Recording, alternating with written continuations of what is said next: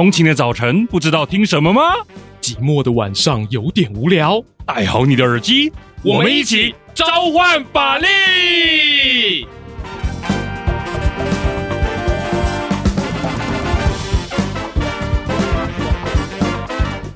嗨，欢迎回到召唤法力，我是节目主持人王鼎玉 （A.K.A. 法白主编）。你最想搞懂的新闻争议，让我来分析。好的，好，我们召唤法力呢，今天要来录个新单元，叫做法力档案。那发力档案呢，主要是啊，针对哈这个各位江湖在走啊，要有一些概念啊，放在身旁哈。那我们呢，好从社会万象呢，会挑选背后的关键字，借此来说明哈社会运作的方式、问题，或者是哈对应的解方。那为什么我们要在哈这么多的新闻时事当中，哈已经在分析一些议题之后，还要来挑选所谓的关键字，然后开启这个新的单元呢？有什么差别哈？这个对各位听众来讲，呃，我们平常在分析新闻时事的时候，哈，不外乎是针对哈当下发生什么事，我们就给予当下的一个哈问题的解答。有点像是哈，这个现在有什么样的一个需求，我们就提供什么样的一个对应的指标。可是呢，哈，有些社会现象它是哈亘古不变的，可能会在哈不断的一个时期经过后呢，哈反复的发生，哈历史会循环的嘛。好，所以有没有一些这个呃现象呢？我们可以提早做观察哈，这些概念哈先把它准备起来，以至于呢哈后续发生什么事情呢，我们可以来举一反三，来重复应用。这个就是我们法律档案的哈这个诞生的哈初衷啦。好了，那我们今天法律档案呢要来聊一个哈关键字，叫做哈逃避自由。那逃避自由听起来很这个吊诡啊哈，明明就是自由是人人想要的事情，那为什么你想要逃避呢？那这边我们可以从一个新闻哈来开始讲起。好，这个新闻呢好是在我前阵子看到了，但我想呢这是一个哈这个落入到历史循环的一个现象。那先讲结论，我们慢慢好再让你知道为什么是历史的循环。首先他在强调说哈，在这个问卷调查，他提到说全球性的调查，他说全球青年近四成呢啊是不爱民主的。啊，是想要拥抱哈独裁和强人政治哈的一个统治。那为什么这样子呢？啊，话说呢，的一个哈国际性的组织叫做开放社会基金会，它从今年的五月十八号到今年的七月二十一号进行一个涵盖三十国哈五十五亿人口的民调，啊，可以说是哈这个有史以来哈最大规模有关人权及民主的调查。结果显示哈，虽然哈很这个我们的直觉符合直觉，他说高达八成六的民众想要生活在民主国家。但是哈，在这个调查的对象，也就是十八到三十五岁的年龄族群当中，在这个族群当中，只有五十七趴的人哈同意民主政体是比较优秀的。其中呢，有四十二趴哈等相关人士认为他可以哈接受军事统治或强人统治，他觉得这样比较好哦。所以呢，整体来看，八成以上的人认为啊民主统治不错。但是年轻族群呢哈，十八到三十五岁这个哈区间当中，却认为哈军事或强人统治是比较好的选项。好，那到底怎么回事呢？我们不是觉得好自由民主是一个 DNA，是一个好像空气一般存在很自然的事情吗？那为什么年轻族群会这样子，却不相信民主，却反过头来想要强人统治、拥抱威权呢？为什么会这样子呢？好，那我们现在好补一些好小资讯，让大家觉得说这个资讯不是天外飞来一笔。那这样的一个开放基金会是从九零年代哈就存在的国际性组织，那创办人呢哈是出身匈牙利哈亿万富豪索罗斯先生。那他这个调查的哈，这个三十国呢哈，主要是我们常听到的一些国家了哈，包含美国、英国、法国、德国。好，那在欧美地区之外呢哈，还有所谓的哈巴基斯坦、中国、日本、马来西亚、阿根廷等等。所以啊，这个真的是哈相当具有代表性。你想要到的一些州别跟哈国家别，通通给它放进去了。那调查对象呢哈，是从每一个国家哈至少捞一千名十八岁以上具统计代表性的民众。所以呢，你也不要说样本数太小哈，所以这个调查呢，可以说是一个很重要的实事啊分析，它给我们一个很重要的一个观点，看到了现在的人的心中到底对一个政权、一个民主是怎么样的想象。好的，那从这个数据，我们可以简单的得到一个感想哈，也就是说，民主呢哈，虽然在全球还是一种主流、非常受到欢迎的一种价值观。但是呢，哈，相较于年长者，哈，不管你是哪个区间，至少我了，哈，已经慢慢步入所谓的年长者了，糟糕了。但是呢，我们的后后代，哈，就是后辈，年轻族群呢，更不相信民主能够帮他们解决他们关心的问题，这是一个很重要的警讯了。好，我们明明像是台湾现在二零二四就即将要办总统大选及立委大选了，可是呢，却有好许多的人哈，慢慢开始觉得民主政治不是一套可以哈可长可久的制度，那不就背道而驰了吗？这是一个，但是哈民主警讯了，那。开放了哈社会基金会呢，也向哈台湾的媒体中央社表示哈，他们认为这个现象呢是来自于为什么这么多哈年龄族群哈，我是说青年族群不太信任民主，他们认为啊，他们自己认为，嗯，世界各国呢哈在这几年遇到很多的冲击，举方 COVID-19 的冲击，呃，这个饥荒或者是哈这个环保问题，所以让年轻族群感到他们哈当下的生活是很受到冲击的。所以呢，既有的民主制度呢，其实哈，就让他们连上一个感觉，就是好像没什么吸引力耶，好像没有什么帮助，能够让他们生活更好。好，所以说到底，为什么我们明明向往自由民主，我们从小不分哈这个台湾内外，哈这个很多人都会接触民主是他们的理所当然的一个事情，可是呢，却又在好这样的一个生存受到危机之际，例如说刚刚讲的 COVID-19 或者是饥荒呃这个或者是呃环保等相关状况下，却又打算把人生拱手让给所谓的威权，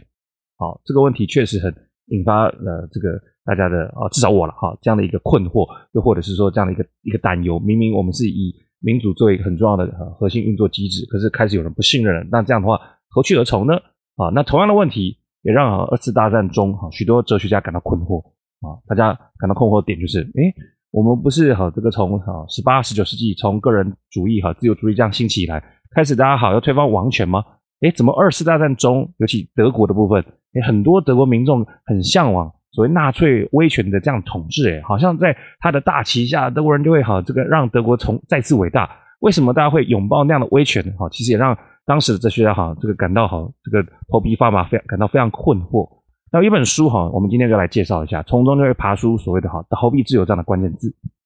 这本书《逃避自由》是写在一九四一年啊，它的作者是哈哲学家伯洛姆。那这本书呢，哈，可以作为哈二次大战之后哈一个社会跟政治现况的一个非常重要的诠释。它的诠释角度呢，是从心理或哲学角度啊来对当时社会的运作跟发展哈做一个强烈的那个批判及分析。那这本书呢，它的呃怎么讲，代表性相当高哈，被誉为啊这个是社会学的一个经典的代表性杰作。那它从中呢，哈，它爬出了几个重点哈，就是说。分析人们为何想要放弃自由，去追随所谓的法西斯政权，如纳粹运作这样子。那到底是背后有哪些社会条件，形塑了人们想要拥抱威权的认知？而这些认知又何是如何回头过来哈，去改变当时的德国社会？那作者弗洛姆呢？哈，他不只呢哈从德国当下去做分析，他更从欧洲中世纪开始，从一个历史的资料哈去爬出经济、政治、宗教等相关结构是如何运作。他一个一个哈。但是哈，加入了这些参数哈，作为指标，让我们哈能够很深入浅出的去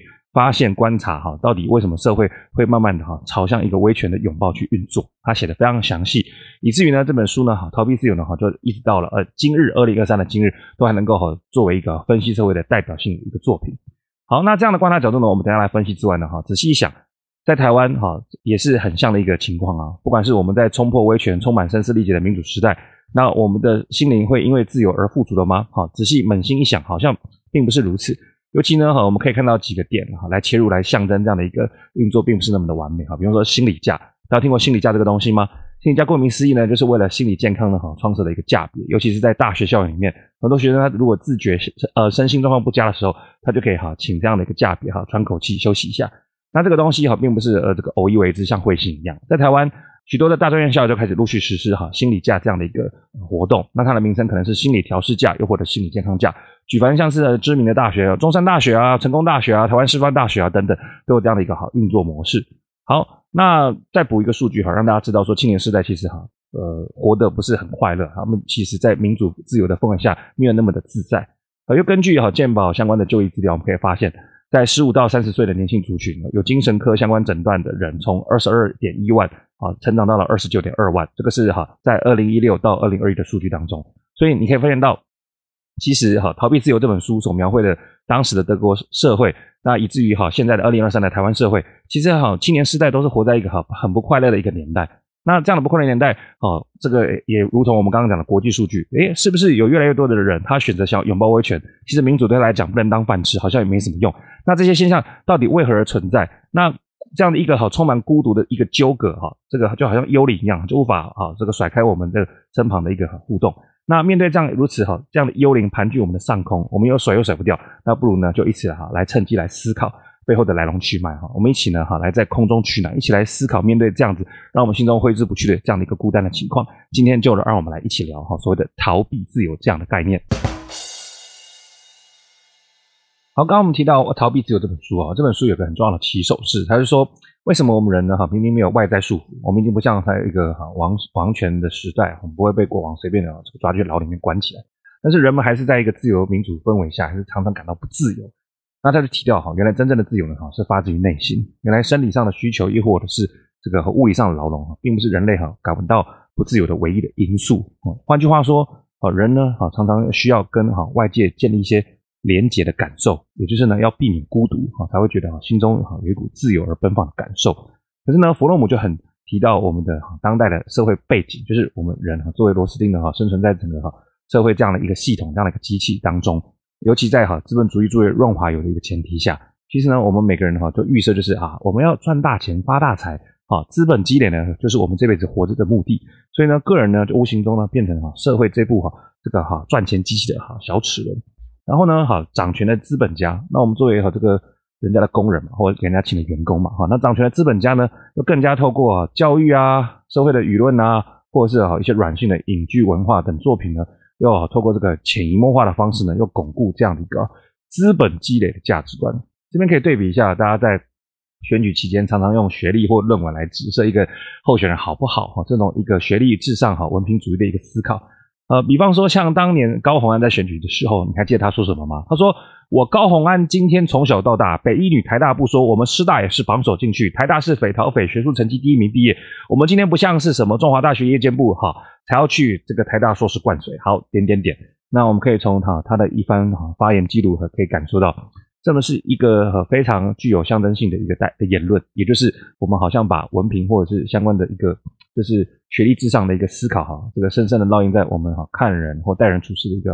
一个运作模式当中。这个东西也许就是哈被这样的这个教育文化给巩固下来，所以啊这样的一个运作模式也大大的限缩了我们人呢对于未来的想象，好像没有办法达到哈某种社会的期待，尤其是被刻钢刻钢板式的哈这样的一个限缩的期待。我们好像就不是一个成功的人士，那么呢，很多无法达到这样子境界的人呢，也就会陷入到所谓的绝望跟无力。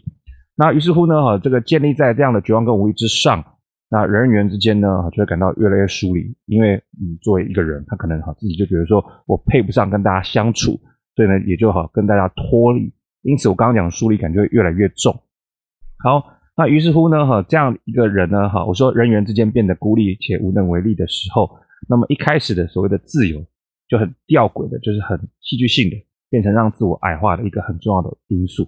因为呢，自由在这个时候就会变成是原本你有一个空间可以自呃随便你去挥洒哦，你想选什么大学去念，你想做什么工作，原本是你的自由，你的选择空间。可是，在一开始刚刚讲的哈学历至上主义，或者是说要发大财为前提的这样预设之下，我们的自由其实也是好默默的被绑住，你的空间是自我限缩，所以你原本可以选择那样的一个。呃，空间在这样的一个既有的刻板印象的一个操纵之下，你就会显得无能为力。就是空有自由，但是你还是被你的精神哈绑死，无法去好好的选。那这时候呢，你的自由反而会形成你的压力。那你在这个 moment 呢，就再次的会强烈感受到与他人的差距与疏离。那么这个时候呢，就会慢慢开始产生所谓的逃避机制，那想要来降低那些哈负面的感受。所以这本书为什么叫逃避自由？也就是原本我们有哈生而为人一个。呃，算是天赋人权啦，很自由、很奔放的这样的一个空间啦，啊，作为人嘛，哈，你爱怎么做就怎么做，本来是件开心的事情，但是开心的这个运作的基础呢，哈，在这样社会的熏陶之下，反而让你哈，这个想要放弃那些呃自由，因为那些自由反而哈，这个尾大不掉，形成你精神压力的来源，那这时候你就会开始逃避它，于是这本书就好就定调为所谓的逃避自由，那。你把它甩掉嘛，它会形成你这个压力的来源嘛，那你就会想要把它甩掉，以降低那些哈压力的来源，降借此来降低所谓的负面的感受。于是呢，在很多呃的时代，当人们哈陷入到这种想要甩掉自由的时候，那他这个时候呢，就会想要找一个呃外在的一个算是高大上的依据啊，比方说呃社会的主流文化，又或者是一个很具体化的象征，比方说独裁领袖、强人统治来顺服。那借此呢，哈就可以节省力气啊！我不要再去哈花自己的脑力来思考了，这样的自由想象好累哦，还不如去归顺一个哈既有的主流价值观，又或者是一个啊高高在上的呃一个独裁领袖，那让他的心里有所依靠。那这时候呢，哈如果这刚好有一个独裁政权或者是一个呃强有力的一个政治领袖跳出来，那他这时候就可以作为哈大众所哈欣然顺服的一个权威。那这个时候呢，哈人们哈借着呃顺服权威。固然呢，哈找到了心灵的港口，但同时间也成为了哈这个归顺的课题。那这样的运作模式，我刚刚讲哈是发生在很多时代之下，所以书中也提到二次大战前的德国人也是这样的一个运作模式啊。好，我们不要想说台湾人或者是当代的这个呃世界各国才这么惨哈，不是，呃这是一个反复发生的历史现象。那在当时嘛哈，德国人由于一次大战的一个惨败。所以呢，当时德国人不管是政治啊、经济啊或社会地位啊，一直跟哈其他欧洲各国呢哈都比起来是不怎么样了哈，甚至是这个雪上加霜啊，因为他们要赔很多钱。所以呢，哈这个在经济萧条啊。这个呃，一战失利啊，哈，以至于他们对于家庭呢，也不是很想去建立哈，所以所有的一个传统的一个哈，他们能够依附的框架哈，比方说是德国的光荣感，或者是传统社会的这样的紧密连接，全部都好消失殆尽，让很多德国人心中充满了一种放弃哈，是对现代社会哈这个焦虑跟不信任的感受，所以呢，他们对很多的一个价值哈都产生怀疑，对过去的那些传统价值观，通通都想要抛弃，所以内心深处呢。他们觉得说，是不是有一个新的发展可以让他们依靠跟哈这个呃祈求？所以像希特勒就在他一本哈这个早期是禁书的作品里面哈，就叫《我的奋斗》里面就指出，比起自由主义的放任政策，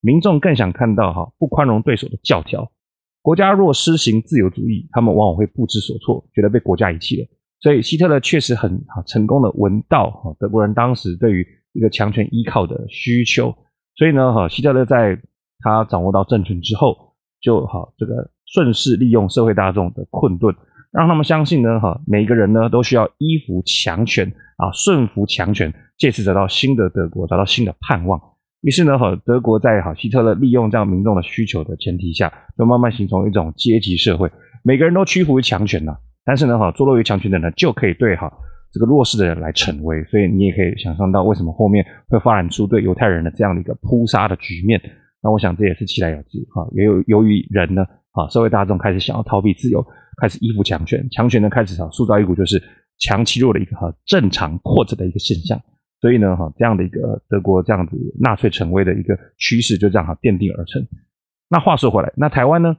台湾是不是也落入到一个德国人的老路？那台湾的一个。社会运作以及政治的一个发展，是不是也让很多世代，尤其是年轻世代感到不开心，甚至绝望，甚至想要依附强权，有这样的一个沃土而存在吗？这是我们下个阶段要来跟各位聊聊的。当前面提到的台湾人会不会走上德国人的老路？我们这边要介绍一本经典著作，叫《崩世代：冒号财团化、贫穷化及少子女化的危机》。这本书呢是由啊老牌 NGO 哈台湾劳工阵线由中研院研究员林宗宏老师哈率队。来编写了一本哈重量级著作。这本书呢有很多的角度，社会学啊、经济学啊，还有历史呢等资料爬书哈，让我们充分的了解到台湾是怎么走上哈这个财团化、贫穷化及少子女化的一个现况。好，那这边呢这本书呢哈就可以哈给我们一个佐证，就是啊原来台湾哈各个世代呢都同样面临哈像是德国人当年在二次大战前的这样的一个哈感到心里非常哈悲哀哈这样的一个老路哈。怎么说呢哈？第一个点，大量失业哈。在当代政府的运作上呢，哈，因为很多的时候都觉得钱不够用嘛，财政危机嘛，哈，所以就开始慢慢比如说，哦，我们要砍掉很多不该有的一些哈，这个所谓施政，所以呢，哈，在这个情况下，哈，国家就吸引所谓的新自由主义，也就是说，想要哈让台湾变得小政府。那同一时间呢，哈，台湾劳工呢又面临到所谓的全球化跟资本外移的冲击。怎么说？全球化呢会让哈这个很多厂商哈想要进驻一个比较便宜哈，能够减少成本的地方，所以呢，资本就外移啦。可是资本外移呢，这个台湾既有的劳工他就失业啦。所以哈，台湾劳工面临到失业之外呢，啊，他要去跟哈其他人去抢哈既有剩下的一些少数工作啊。你想嘛，一旦哈这个在台湾岛内呢，哈剩下的工作是少数的，那这个时候资方市场就会拿翘啊，拿翘的结果呢，就会哈修正啊下修所谓的劳动条件。所以举凡像是派遣啊、外包等地薪不稳定的就业工作就会逐渐出现了。所以呢，这也导致呢哈很多劳工哈除了失业，那只能够勉力去做那些哈这个过劳死，但是哈低薪哈这个俗俗称，所以哈。工作贫穷的工作，好，所以第二个点啊，为什么会进入到崩时代？哈，所以贫富悬殊。刚讲到政府既然呢在施政上呢，哈，这个他很希望哈财团不要资本外移啊，求求你留下来，所以呢就会图利财团呢而减少很多哈这个财团的负担啊，举凡像是呃降低哈对财团或有钱人的税。那第二个呢就是解除他们这个资本运作的哈金融管制，又或者是呢好让他们资金呢有地方可以去来多加利用哈，比方像是哈炒作房地产。那这样的一个运作结果呢，也让哈台湾社会进入到贫者越贫，富者越富的这样的哈贫富差距拉大的现况。那一旦这样社会进入到 M 型化的发展，你也可以哈很自然的想象所谓的社会不满或群众抗争，那犯罪这样的增加也是哈指日可待。在第三个造成崩时代的一个现象，也就是人口衰减。人口衰减为什么会造成崩时代？你也想嘛，啊这个一个国家啊，如果我们的人口金字塔哈是下面的部分，青年世代很少。上面的部分呢，哈是老年世代很多，呈现倒金字塔的运作模式。那很多时候一些老年政策或者是医疗政策都缺乏啊年轻的劳动力付出税金来支撑，那这样的一个运作模式，当然会让台湾走上哈人口萎缩进而哈难以发展的道路。那这个哈不外乎像是健保啊、劳保等退休金破产也是哈可以在预见的范围内哈感到非常的惶恐。所以呢，这样子的情况下哈，政府的财政赤字当然会逐渐累积，那付不出哈钱来，那其他所谓的社会福利以外的政策，你都想都不用想了，这也是一个崩时代啊，开始迈向了一个警报。好，那这边附带一提了，好，我们前面呃算是其他期的节目也提到有关于哈郭董的一些生育政策，那我们在评论过程中呢哈，也各位提醒到说，就是少子化的对待，除了我们要去思考呃少子化到底是不是各位的责任，是人民个人哈到底该不该生，这是我们的义务吗？二方面，如果政府真的想要鼓励大家生哈，呃，借机呃让大家有意愿来生哈，那其实哈这个配套的点呢哈，不再是哈只提供补贴，因为这样的想象太过于扁平。你想，我们好有很多有一百个不想要生小孩的情况，那补贴呢偏偏刚好 能够达到了哈，就是第一百零一个哈，也就是意思就是根本达不到了哈。我们有一百个想象，你打第一百零一个干什么？好，所以话说回来，这个时候呢哈呃就要思考另外一个关键字，就是所谓的哈平价安全的哈公共照顾体系。这样的一个观念、关键概念呢，我想才知道未来我们去面临少子化的时候，如果你想要刺激生育，啊，一个很重要的一个呃切呃切入点。一味的发放津贴呢，哈，可能只是让大家有钱拿，但是没有办法去啊解除大家哈内心对于哈生小孩的恐惧了。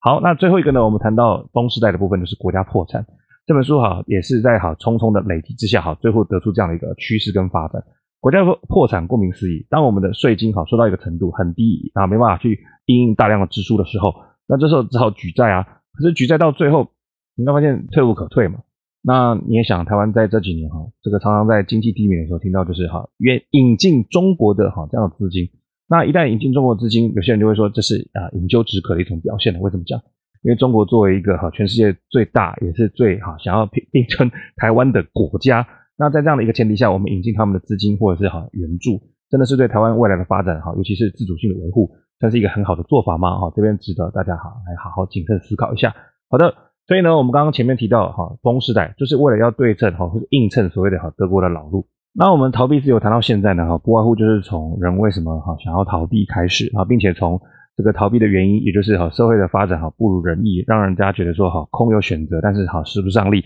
开始想要依附强权开始。然后呢，也去描述说，原来台湾呢哈我们的一个当代发展跟德国的一个脉络很接近。那接下来呢，我们要聊哈《逃避自由》这本书哈，也就是这个概念下很重要的一个运转模式，也就是逃避机制的形成。为什么人哈在碰到经济社会啊条件不理想的时候，我们就会想好想要放下手中的自由？那讨论这样的一个机制的重要性就在于，如果我们前面谈到民调，就世界各国的民调，他想要去依附强人统治，那台湾的一些政治及经济社会条件，是不是也会导致类似的现象发生？都非常值得我们去关注了哈，这个是我们下个阶段要讨论的重点。好，这边来谈这本书的核心问题，就是逃避机制到底是如何运作的哈。后来我们就提到哈，当人的连接的安全感断裂了哈，那这个时候有两个路径可以选，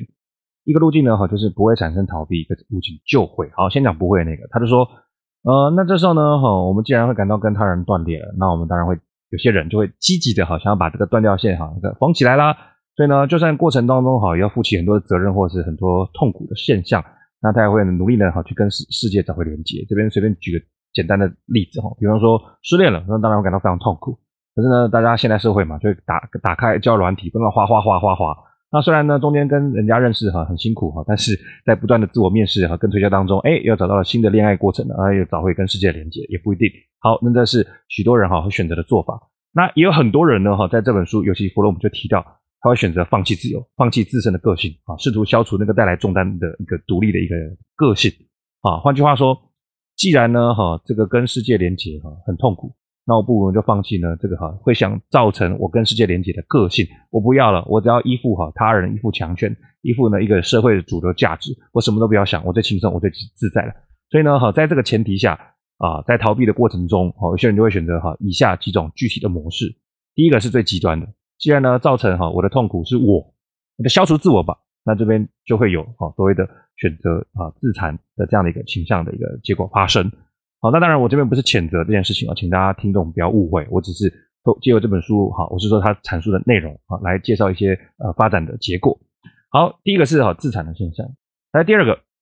有些人呢，哈，这个选择光谱的另外一端，他想选择哈摧毁这个世界。既然呢，造成我的痛苦呢，哈，是来自于这个世界哈。你们啊选择离我而去，我就要把你们啊全部都毁灭。那这个哈，这个是选择凌驾世界的这样的一个角度啊。举凡像是很多独裁者，他为什么想要哈扑灭世界的一个反对？又或者说动漫作品里面进击的巨人，诶，这边疑似暴雷，但是呢，地名两个字有听过吗？哈，那这样的一个做法呢，哈，恐怕也都是哈想要摧灭、摧毁世界。来消除哈造成他心中不愉快或者是难过的那些东西啊所导致的。好，那在第三个是哈这本书所提到，相对多数的人啊，他既不选择自残，也不选择毁灭世界，他选择呢哈跟外在优势好的人事物哈选择融合在一起。那什么叫外在优势的人事物呢？哈，举凡像是社会常规啊啊，我就不要做特立独行的人嘛，哈，我就做那个哈温良恭谦让哈，这个社会叫我做什么我就做什么的人。又或者是说呢，哈，我就放下哈我心中的良心的责任，我就依附那威权体制哈，威权体制就算是哈有有有屠杀犹太人哈，去扑杀原住民的哈，都不关我的事，我就是社会那那小螺丝钉啊，我过得好自自由自在哈，不关我的事，好，所以呢，借由哈依附强大，忘掉自己的责任哈，就找到哈在断掉连接感之后的新的安全感。那问题是我们生命哈在这个成长的过程中，好有部电影呢叫做哈 Finding Nemo 哈，说叫生命哈会自我找到出路。那这样的一个现象哈，固然是描述一个光明面啊，找到好这个爸爸哈，找到他这个哈呃大海徜徉当中的一个好初衷，这样的一个哈算是运作模式，可以应用在逃避急转的一个算是推到极端的一个现象。怎么说呢？刚才有人讲说哈，要选择自残，有人选择哈想要摧毁世界，有人想要依附哈所谓的一个广大的主流价值。于是乎，如果当人们在断掉连接感之后，而重新找到这样的一个自我实践的新的场域，一旦他受到阻碍。他已经不想要再被阻碍第二次了，他前面已经断掉连接过了，对吧？所以在这个 moment，他就会选择啊，这个把所有阻碍面前的人全部都哈毁灭掉。他想要这个往前走的驱力，他反而会越加强大。所以这本书就提到纳粹主义为什么那个时候哈这么盛行，甚至哈也带来了对世界的毁灭，尤其是欧洲战场的这样的一个，但是铺天盖地式的一个摧毁。为什么？就是因为呢，纳粹主义吸收到很多哈这个逃避。倾向的德国人，那他们在哈这个德国被欺压的前提下，他们已经觉得很痛苦了。好不容易纳粹起来了，那你怎么其他国家都来反对我们纳粹德国呢？所以呢，他们也支持哈德国，尤其是军队哈去碾压其他世界各国的啊发展，甚至是哈啊国内啊去碾压那些哈反对德国运作或德国健全的所谓的犹太人，那些对于德国社会哈被他们当时称之为病毒的一些角色。好，那这样的现象呢，我也想拿来哈对比台湾。一些近期著名的政治发展的例子哈，比方说啊，韩国瑜市长哈，当年在选总统的时候，他在很多的这个造势场合，他就会带领群众哈，高喊哈这个或者是高唱这个军歌夜袭。军歌一起的歌词是这样子的哈，有一句副歌是这样唱哈：专向敌人心脏，专向敌人心脏。那我想在造势场合呢哈，高唱这样的歌词哈，固然是很嗨啦哈，因为所有群众都好像连结一心呢哈，想要打倒好敌方阵营啊哈，获取政权。但问题是。把民主政治的运作哈，把对手呢哈当做死敌，然后呢鼓舞群众这样子哈，陷入到一个杀红眼，然后呢用歌词进入到一种哈极化对立的情况，这样真的是健康的运作吗？我觉得大家可以再想想看，因为民主社会嘛，就像韩国他自己讲的嘛，票多的人赢，票少的输嘛，二元对立的情况下，总是会有一方没办法取得该有的职位哈，立委也好，总统也好。那每一次的胜负背后，我们都要来高唱“专向敌人心脏”，好像要置人于死地。那这样的话，一个民主社会的运作，哦，在投票之后还会有多元共融的可能吗？那我觉得是可以由大家一起来哈思考看看的。所以话说回来，这样一个哈创作半世纪以上的作品《军歌夜袭》啊，他创作在一九六二年九月左右。所以呢，当时的台湾政治气氛呢，哈，当然是属于所谓的反共意识形态高涨。以及呢，哈，我们台湾跟中国哈彼此之间哈这个还在动员戡乱的一个哈战争状态，所以当时有这个歌词想要强调敌人性命的这个夺取呢，固然是非常的理所当然了哈。可是呢，进入到民主化之后，我们还把一样的歌词跟意境呢哈放到这样的一个算是政治场合来施作哈。那我想可能呢，哈，除了有一种这个鼓舞支持者的意味之外呢，哈，不免散发出多少有一种想要干掉政敌的一个好像是思维。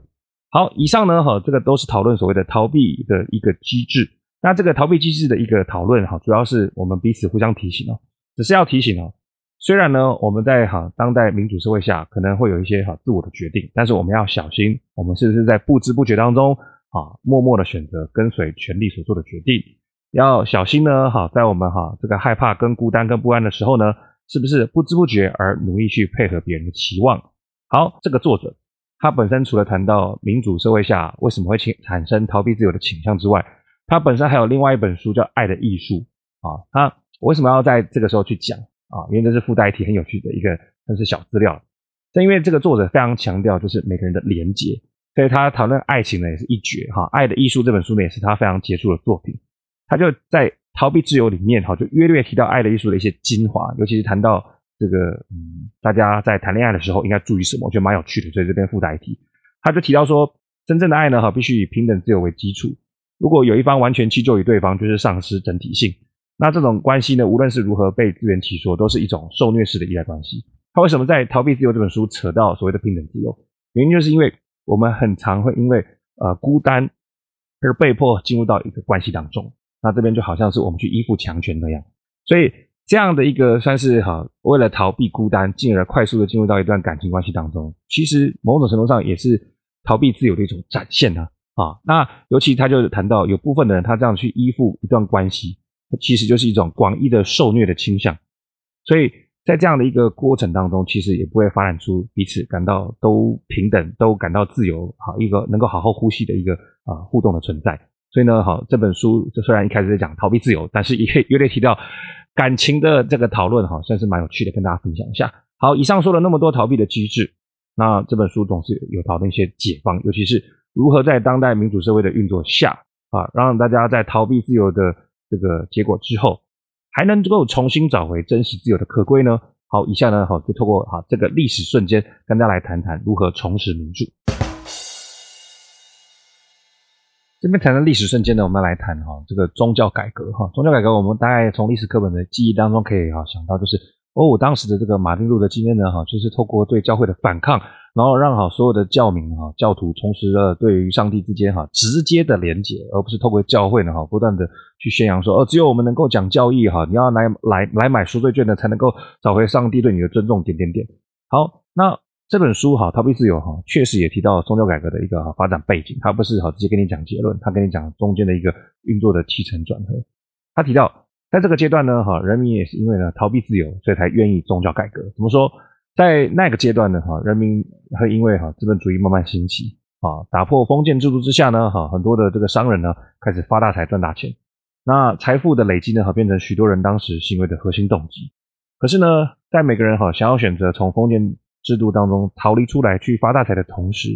那也让不少哈失败，尤其是大多数的是呃普罗大众开始从呢既有的一些哈稳固的体系当中脱离。以前在宗族哈或者是工会体系的保护下，每个人都过得好好的哈，你只要不要出乱子啊，大家都会好 cover 你。那问题是呢哈，你一个人好像单独去发大财很好，那你就要脱离既有的一个制度的保护。于是乎呢哈，就让个人呢要透过自己的努力才有办法哈获得一定的成就，而不是哈就靠传统的一个制度来。个保佑你，于是乎呢，啊，有幸成功的资本家哈，固然哈越来越哈高高在上哈，这个往上平步青云了。可是呢，大多数的普罗大众，不管是还还在既有的哈封建制度的一个压迫下，亦或者是失败的哈这些中中产阶级或基层民众，他们想到哈资本家呢哈能够这样那么幸运呢哈，甚至呢还反过头来哈在他们身上哈这个榨取金钱的这个于是乎哈社会上哈就弥漫着一股不安无助及愤恨哈嫉妒的心态。所以呢，好，在这样的一个情况之下，哈，大家也想要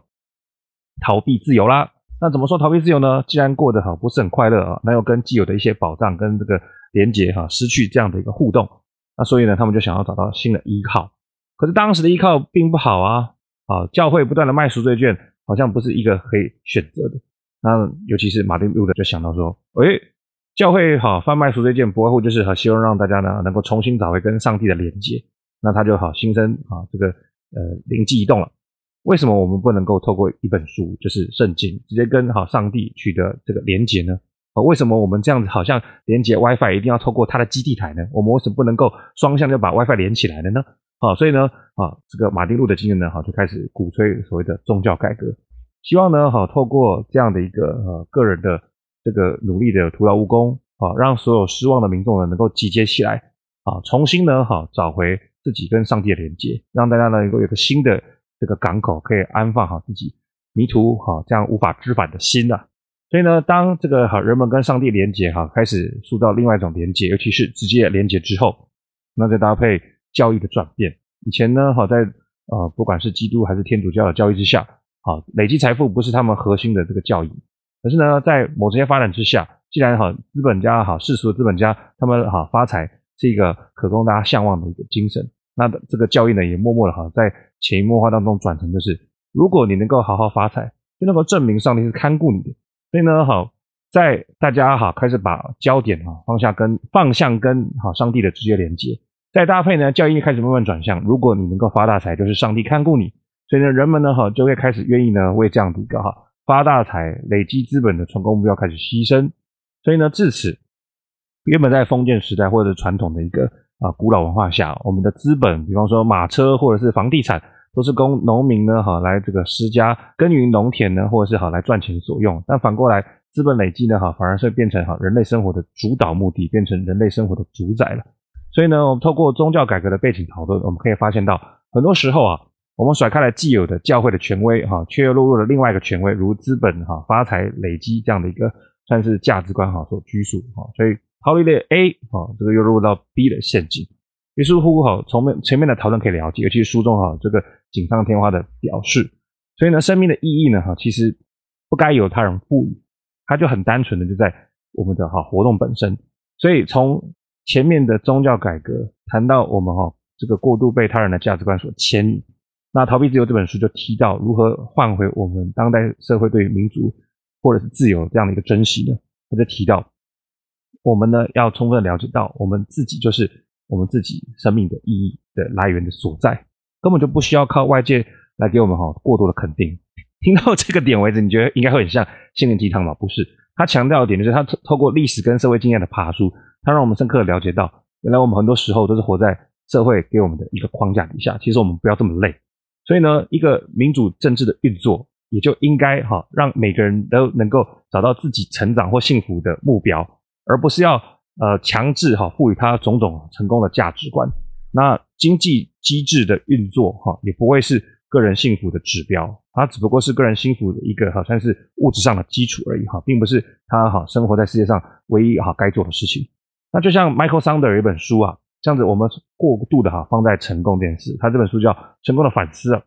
他提到说我们人为什么会被哈这个主流价值刻画哈呃活得这么辛苦。他提到说，哈，现在的主要价值就是要啊强调努力啊，要努力而成功，成功去获取掉你的学历，甚至是哈累积一些财富。所以呢，这个就造就了很多这个拥有名校学历的人啊，他成为哈现代社会下的贵族了。那这样的贵族呢，哈也会垄断了很多资源呐，比方像政治啊、教育经费啊、社会威望啊，啊这个却这个运作起来呢，哈比上一代只靠血统的这些贵族呢更加傲慢，因为他们哈除了是纯血统之外，他们还可以好对普罗大众宣称，就是他们自己的成功哈是努力而来的。所以，当社会的主流价值哈建立在努力会成功，而成功就是为了累积学历或财富，那么哈这样的啊学历或财富的拥有者就会形成哈这个现代社会下哈无形中的贵族了。好，那一旦哈这个贵族呢理所当然的享受到哈很多人无法祈求的财富、福利、尊敬，那这样子的话，呃也会让这些人在社会上拥有很大的话语权。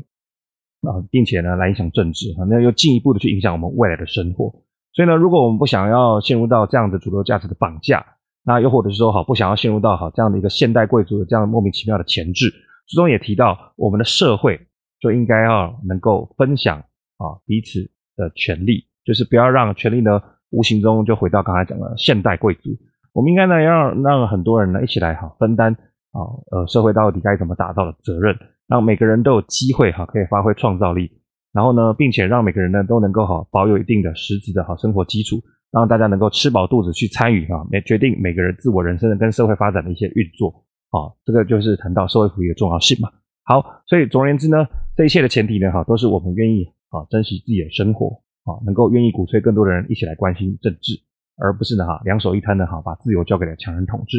你想嘛，如果我们哈想都不想哈，陷入到选择的所谓的选择困难哈，这个不是点菜哦。我们点菜如果点的很难吃哈，比方说，哎呀不想点菜啦，交给家人哈，交给朋友哈，这个菜哈，UberE 送过来哈难吃，我们大不了哈下一餐哈再重新点就可以。可是呢，如果呢哈我们两手一摊呢，把我们的自由，把我们的政治选择权哈，这个通通交给了强人统治，那我们会不会陷入到威权体制哈，让我们过上这个哈祖先般悲惨的生活，好，这个三十年后的生活样貌会不会呢活在铁幕之下啊？那我想这个东西哈都是可预期的。那我们当然不想发生这样的事。好，以上呢就是今天哈逃避自由哈法律档案跟各位分享的一些哈一些点点滴滴。以下呢就进入到我们今天的哈统整。节目一开始呢，我们提到开放社会基金会哈，他就描述到哈，民调指出为什么年轻世代他想要去接触所谓的强人统治或军事威权呢？哈，不外乎就是啊所谓逃避自由的想象。那这样的一个算是关键字呢，哈，是来自于弗洛姆在一九四一年以来的一本经典著作。他从他好擅长的历史人文的爬书哈，指出逃避自由呢是有很多深刻的社会渊源。那具体来说呢，哈，我们在这样的逃避自由的氛围下，我们就会选择哈消灭自我，哈，这自残等方式，又或是啊依靠社会上的一个巨大的权威，又或是呢哈模仿哈那些哈社会的主流价值，借此呢，我们可以消除哈自由选择下那种内心冲突或是无力的感觉，那使呢我们呢每个人呢都能够暂时的啊消除当下的焦虑不安。那按照弗洛姆的说法，我们每个人在社现代社会下的那种孤独感，啊，都是我们哈想要加速逃避自由的一个温床。那一方面呢，我们可能觉得哈，在现代社会觉得很渺小无助，所以呢，我们就必须透过毁掉它，或者是依赖某种权威啊，来找到自己的安心。那同一时间呢，好，我们就放弃了自我的个性，那甚至是哈手中的自由。这些事呢，哈，在历史上哈，为什么会呃不断的哈一个间歇的去促成法西斯主义弥漫的一种很重要的一个原因。好，那我们在看见这样的现象之余呢，除了可能在批判之外呢，哈，其实也可以多关心一点哈背后的缘由，尤其是这本书告诉我们很多啊发展的因素。那或许哈才能够化解掉背后种种我们对他的不安，真正的呢哈去达成哈社会的某种你期待的和谐。换句话说，与其呢笑人呢哈在呃现在的台湾社会呢是圈圈粉啊，不如消除它哈，并且投身于这个其中哈背后能够改善的一些因素啊，比方说像是促进多元化的齐头并进啊，又或是哈试着一起一起来打造一个哈让所有人都有机会来自我发展的制度。这才是呢，好，我们呢一起来避免大众好逃避自由的一种自由选择。好，我是主持人大黑，欢迎大家留言给我哈，并借用社群媒体呢分享给更多朋友收听。那如果大家对法律档案好像聊一本书或聊一些关键字有什么特别的想法或感想呢，也好欢迎来分享给我。好，召唤法律，我们下次见。